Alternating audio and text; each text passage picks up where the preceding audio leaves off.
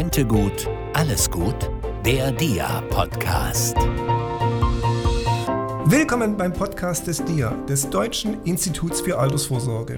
Wir informieren Sie alle zwei Wochen über aktuelle Entwicklungen rund um die Altersvorsorge, über Studien zum Sparen und was im politischen Berlin dazu passiert ist. Ja, wir, das ist zum einen mein Kollege Klaus Morgenstern. Und das ist Fabian Dietrich.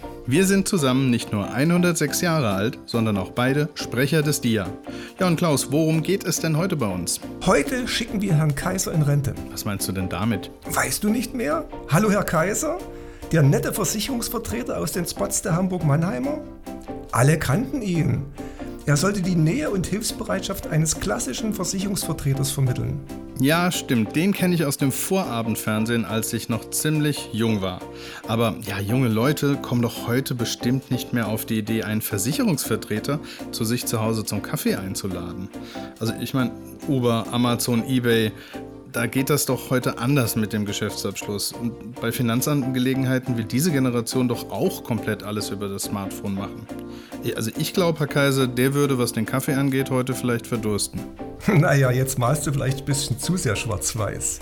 Klar, heute treffen sich die Nachfolgerinnen und Nachfolger von Herrn Kaiser im Chat mit ihren Kunden. Gut, wahrscheinlich zahlt jeder den Kaffee dann selbst. Das ist eine Frage von vielen, die wir unserem heutigen Experten stellen möchten. Christian Machtz beschäftigt sich schon von Berufswegen mit dem Wandel in der Finanzberatung. Dazu gleich, aber jetzt erstmal diese gute Nachricht. Fabian, wann hast du eigentlich das letzte Mal unter 1,40 getankt? Ja, puh, ich, ich tanke ja E10 und unter 1,40 Euro für den Liter.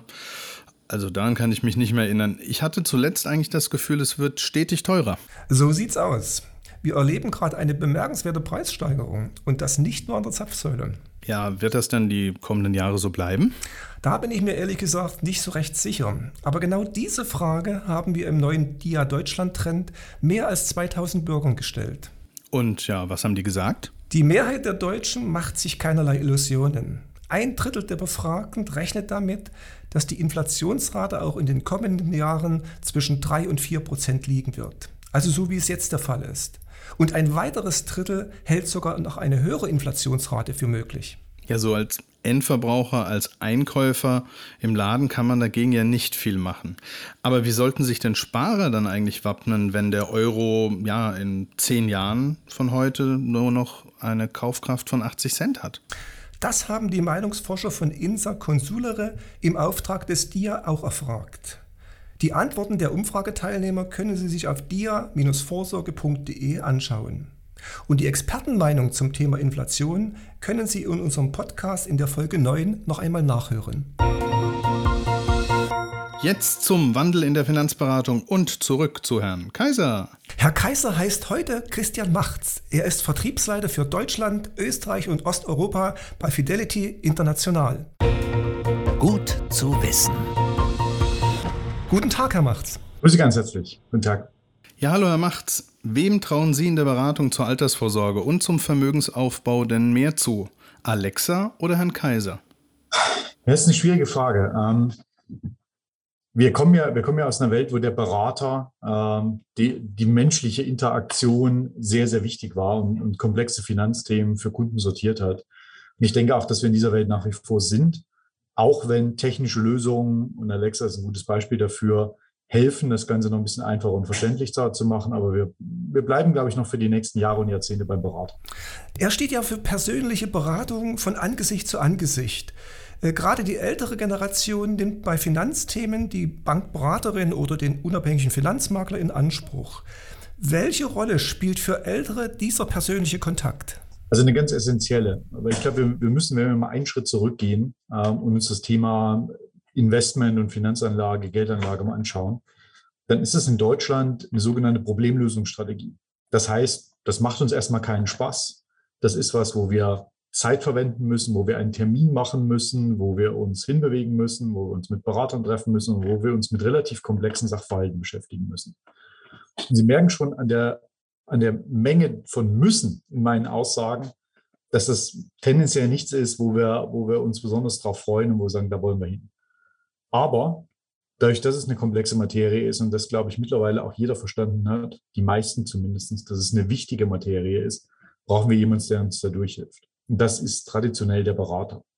Das heißt, das ist jemand, zu dem wir ein Vertrauensverhältnis haben, was wir auch brauchen, wenn wir Materie inhaltlich nicht verstehen. Das heißt, wir substituieren Unwissenheit dann gerne über Vertrauen. Also das heißt, wenn wir der Person gegenüber vertrauen äh, und da ein Verhältnis aufgebaut haben, vielleicht die auch schon länger kennen, äh, dann sind wir bereit, Aussagen zu akzeptieren, dann sind wir bereit, sozusagen auch Produkte zu akzeptieren äh, und dann auch den Weg mitzugehen, äh, über den dann, den dann hier auch gesprochen worden ist. Also das heißt, die Rolle ist ganz, ganz essentiell, ähm, weil ich nach wie vor überzeugt bin, dass Menschen alleine nicht auf die Suche nach einem Altersvorsorgeprodukt gehen und auch nicht alleine auf die Suche nach einem Investmentprodukt geht. Und na klar ist das immer eine sehr pauschale Aussage. Es gibt natürlich die kleine Anzahl von Menschen, die sagen, ich möchte proaktiv investieren, ich möchte traden, ich möchte handeln. Aber die breite Masse beschäftigt sich mit dem Thema nicht, hat so viel andere Dinge zu tun, ähm, wo der Berater einfach eine ganz wesentliche Rolle spielt. Hm, jetzt sinkt ja zuletzt eigentlich die Zahl der Beraterinnen und Berater. Viele geben den Job auf oder gehen auch in Rente. Das liegt zum einen sicher an der zunehmenden Regulierung, aber natürlich auch an der Alterung der Gesellschaft insgesamt. Hm, also mangelt es doch der Vertriebsbranche an Nachwuchs. Welche Veränderungen in der Beraterwelt erleben Sie als Vertriebsverantwortlicher von Fidelity? Also wir erleben erstmal, erstmal durchaus eine relevante, eine relevante Bewegung von freien Vertrieben wieder hin in die Bankberatung. Das heißt, wir haben in Deutschland traditionell ein sehr starkes Netzwerk an freien Vertrieben gehabt, die, und da glaube ich, ist Regulation der, das Hauptargument, ähm, seit einigen Jahren wirklich massiv zurückgehen, schrumpfen und wo sie tatsächlich genau diese Nachwuchsprobleme haben. Das heißt, Berater, die über viele, viele Jahre erfolgreich ihren Kundenstamm aufgebaut haben, gehen jetzt langsam in den Ruhestand und es gibt niemand, der nachrückt. Ähm, das ist mal Thema eins. Thema zwei ist, ist sicherlich die Bankenwelt. Ähm, und man muss sich nach wie vor vor Augen halten, dass Deutschland das, äh, das Land ist mit, der dichtesten, mit dem dichtesten Bankennetzwerk hier in Europa äh, und sicherlich auch mit der niedrigsten äh, Ratio zwischen Berater und Kunden, ähm, die sie in Europa finden. Das heißt, dass genau dieser Ansatz irgendwann kostenseitig nicht mehr haltbar war.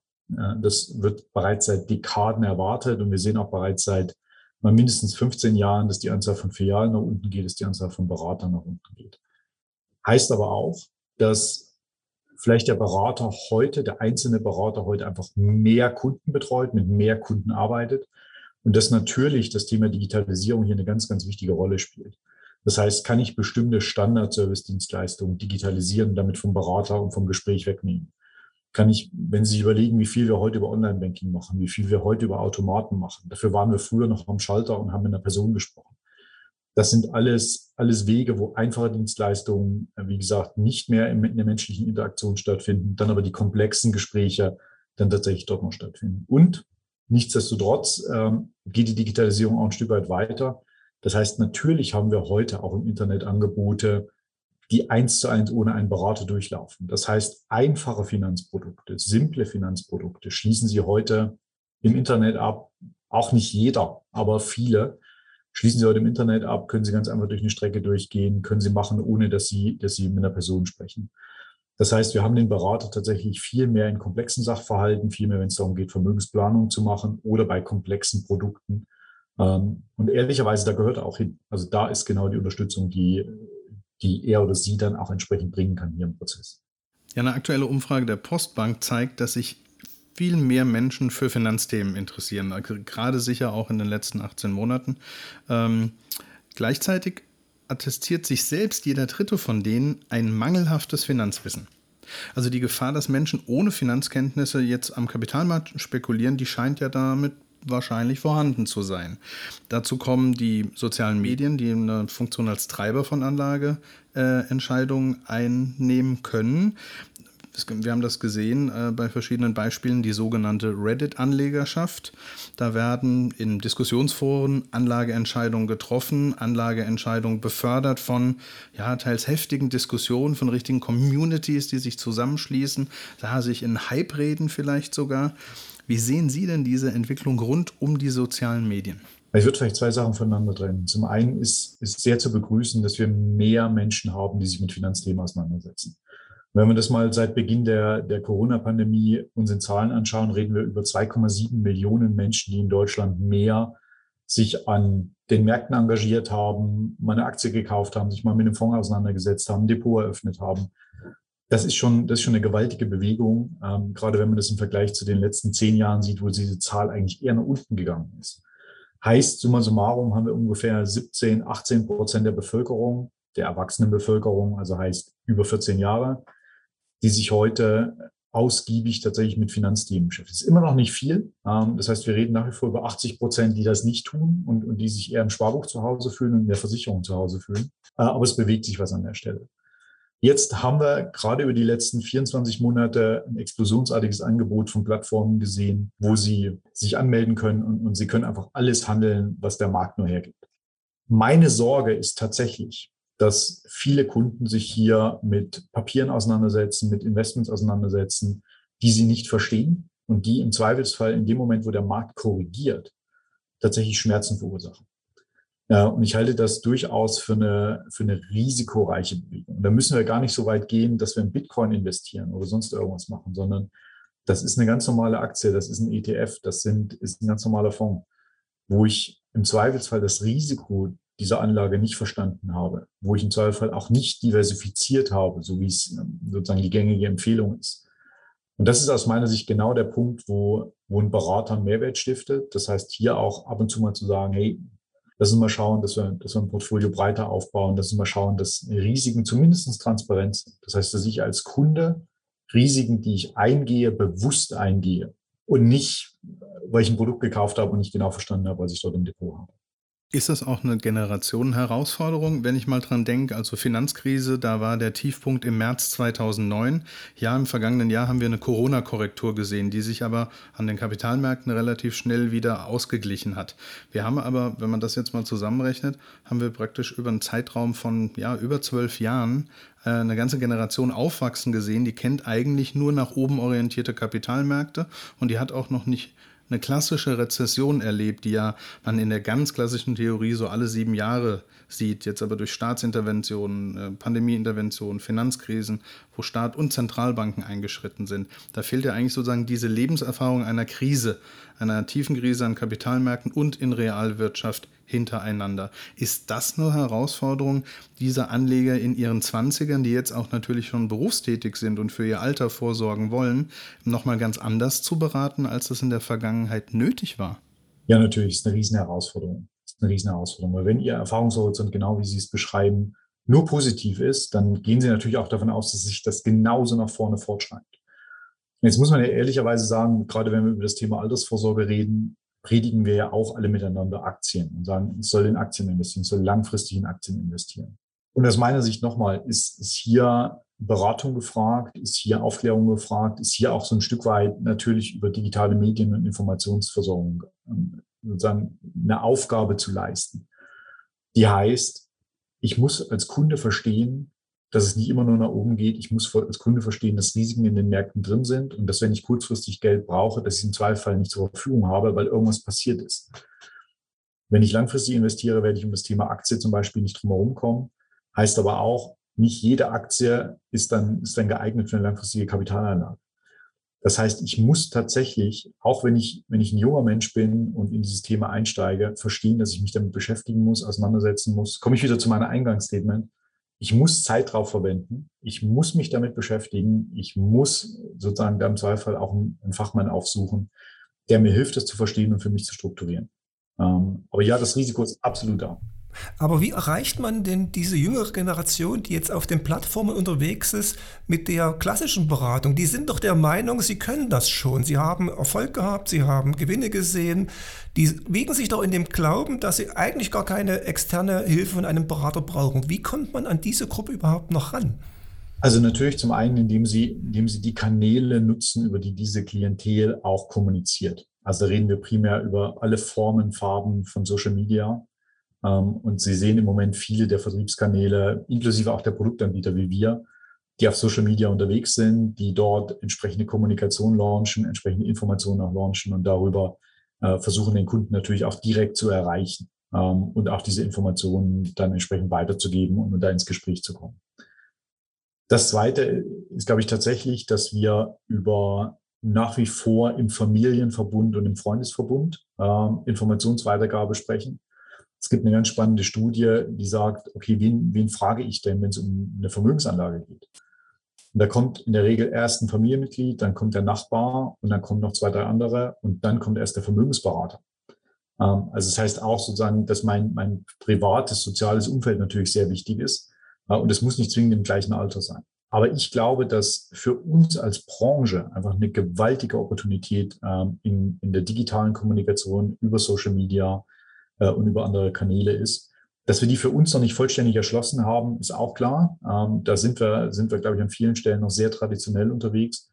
Aber wir haben hier auch bei Fidelity seit zwei, drei Jahren sehr, sehr intensive Bestrebungen da reinzugehen. Und wir sehen, dass das hervorragend funktioniert. Also, dass wir die Zielgruppe erreichen, dass wir unsere Nachrichten senden ja, und dass diese, dass diese Zielgruppe, und das ist eben genau die, die Sie auch beschreiben, auch mit uns darüber reden möchte, chatten möchte. Ähm, aber dafür muss ich mich als Provider eben darauf einstellen, dass die, die Art der Kommunikation anders läuft, dass ich es anders vorbereiten und aufbereiten muss, dass ich Informationen anders senden muss.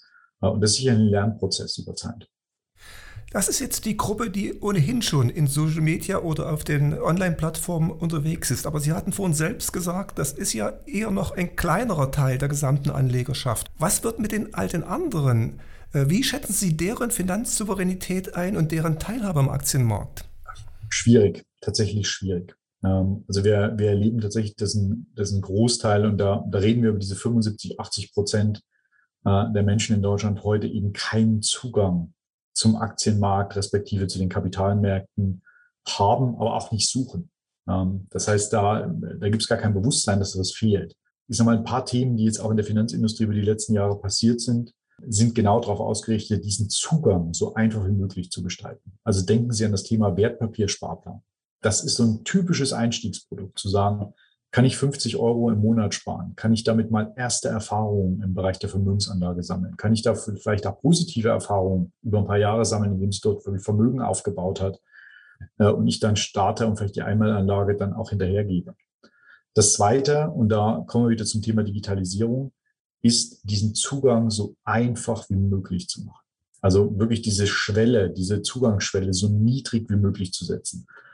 Das ist sicherlich was, wo unter dem großen Stichwort Robo-Advice in den letzten Jahren viel passiert ist, wo Deutschland auch mit weitem Abstand in Europa vorne ist. Also Sie müssen sich vorstellen, dass ungefähr 60 Prozent aller Robo-Advisor in Europa in Deutschland sind.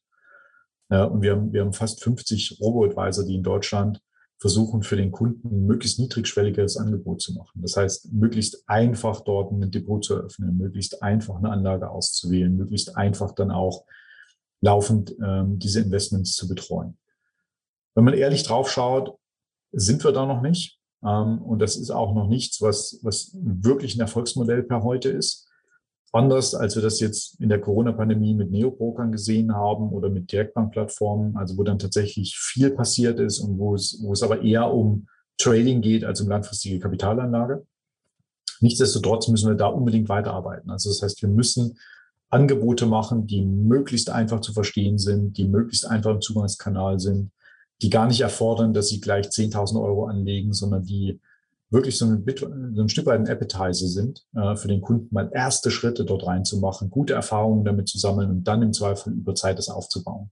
Ähm, und da spielt uns natürlich in die Karten die große Popularität, die das Thema ETF heute hat, ähm, als Produkt. Äh, und das ist ja tatsächlich auch beim Privatkunden mittlerweile angekommen, verstanden, wird von allen äh, der gängigen Fachmagazine auch immer wieder empfohlen zumindest mal mit einem ETF-Sparplan einfach zu starten. Einfach mal erste Erfahrungen zu machen und dann äh, zu schauen, macht mir das vielleicht sogar Spaß, mich damit auseinanderzusetzen, ähm, aber mache ich vor allem damit gute Erfahrungen und dann darauf aufzubauen. Hm. Schauen wir doch mal auf den Teil von denen, die halt wirklich für den ersten Schritt dort rein doch nochmal das menschliche Gespräch, das Vertrauen brauchen und vielleicht auch nochmal essentielle Fragen haben.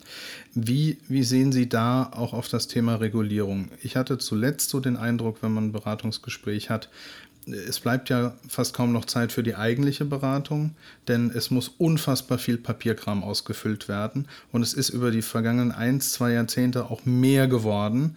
Ähm, man muss, wird abgefragt zu Versögen, Erfahrungen, Vermögensverhältnissen und muss eigentlich auch mehr erzählen, als man vielleicht preisgeben will über sich, wenn man eine Schenkung, eine Erbschaft von vielleicht 10.000 Euro anlegen will.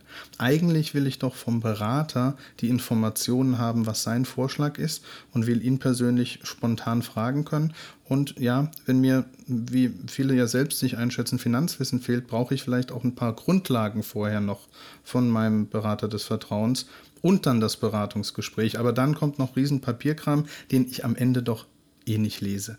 Wie, wie sehen Sie das? Ist das eine, ist, steckt da irgendeine Chance drin? Ist das eine Herausforderung nur? Oder würden Sie sagen, wir haben schon viel zu viel Regulierung und müssen wieder weg davon, weil es den Menschen gar nicht dient? Also aus meiner Sicht haben wir tatsächlich gerade mit MIFID 2 dramatisch überreguliert hier in Deutschland. Und ja, es ist genau so, wie Sie sagen. Wir produzieren heute unfassbar viel Papier am Beraterplatz. Wir verwenden unfassbar viel Zeit auf regulatorische Themen. Und damit kommt automatisch aber das, worum es eigentlich geht, nämlich die Aufklärung zu bestimmten Assetklassen, die Aufklärung zu einer Portfolioallokation, die Aufklärung zu Risiken einfach schlicht zu kurz, weil die Zeit gar nicht da ist. Führt in der Konsequenz übrigens auch dazu, dass natürlich ein Berater heute viel weniger Beratungsgespräche machen kann, als er früher machen konnte. Konnte der früher fünf machen, kann er heute noch drei am Tag machen. Und das ist was, wo, wo die Industrie dran arbeitet, wo wir auch hoffen, dass der Regulator uns ein Stück weit entgegenkommt und hier gewisse Regularien wieder ein Stück weit zurückdreht, weil sie einfach überreguliert sind. Ähm, darauf hoffen wir. Auf der anderen Seite muss man sagen, dass aus der Kombination von Berater und Digitalisierung heute schon eine starke Kombination entstehen kann. Das heißt, ich kann heute viele, nicht alle, aber viele der regulatorischen Themen über eine digitale Infrastruktur abfangen, äh, kann das dort vereinfachen, kann den Kunde dort schon mal so weit vorbereiten und kann dann wenn ich im Beratungsgespräch bin, dann tatsächlich den Fokus auf die wesentlichen Fragen lenken, die ihn dann auch bewegen und auf das, wofür ich eigentlich auch die menschliche Interaktion suche. Haben wir da heute schon perfekte Modelle im Markt? Nein. Aber wir, wir sehen, dass ganz viele Häuser Dinge ausprobieren, über eine persönliche Beratung reingehen, danach aber eine Vermögensverwaltung empfehlen als den einzelnen Fonds, in der ich dann digital weiter betreut werde, äh, wo ich im Zweifel alle zwei Jahre mit meinem Berater draufschaue, nicht jedes Jahr. Das heißt, solche Modelle sind da, ähm, sind, auch, sind auch sinnvoll, äh, funktionieren auch. Da muss aber sicherlich noch sehr, sehr, sehr viel mehr passieren. Jetzt ist die Finanzindustrie sicherlich nicht in dem Verdacht, an der vordersten Front der Digitalisierung zu sein. Das ist so. Aber wir sehen, dass gerade aus dem Bereich der Fintechs, gerade aus dem Bereich der, der, der Startups, gerade aus dem Bereich auch von kleineren Häusern unglaublich viel Innovation passiert. Das setzt natürlich auch die großen Häuser unter Druck, was aber heißt, die Innovationsgeschwindigkeit nimmt zu. Und äh, wir sehen das bei uns selbst auch. Wir haben jetzt ähm, kooperieren jetzt mit einer Plattform, wo es um das Thema Private Equity, Private Debt geht. Äh, wir kooperieren mit einem Robo-Advisor, wo es um das Thema tatsächlich Portfolioallokation im Bereich von globalen Megatrends geht. Und wir, wir haben ein eigenes Tool entwickelt, wo es um das Thema Nachhaltigkeitsberatung geht.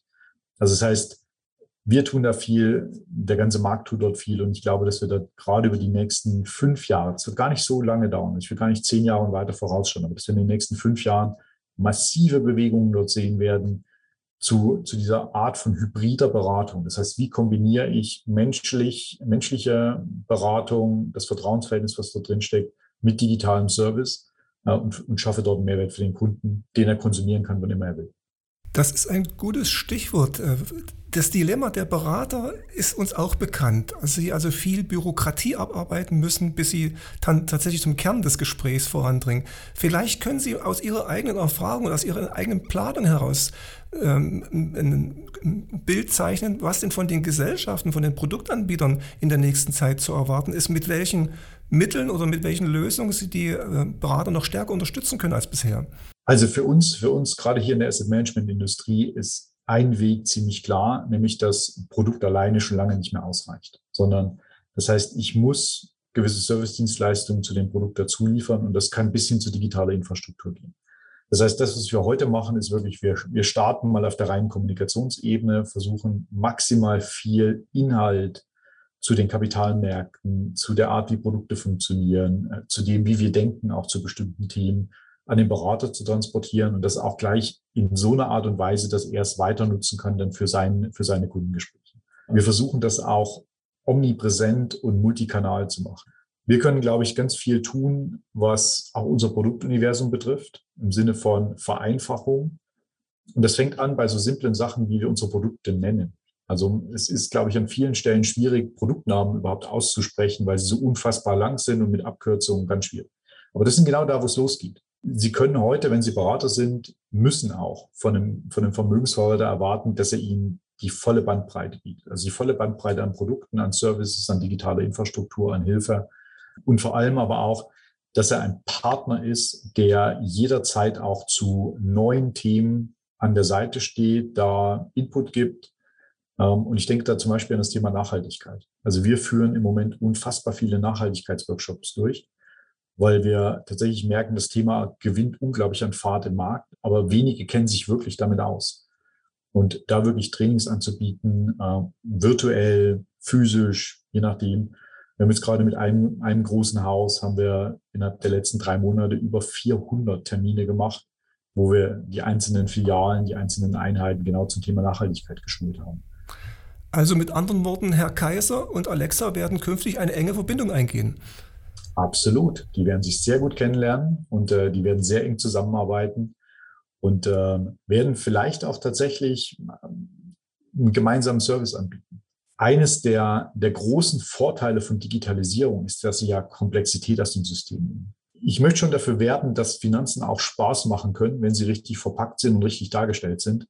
Und das ist eine ganz, ganz große Aufgabe für uns und dann natürlich mit den richtigen Produkten unterlegen. Aber ich glaube, dass das Einzelprodukt massiv an Bedeutung verlieren wird.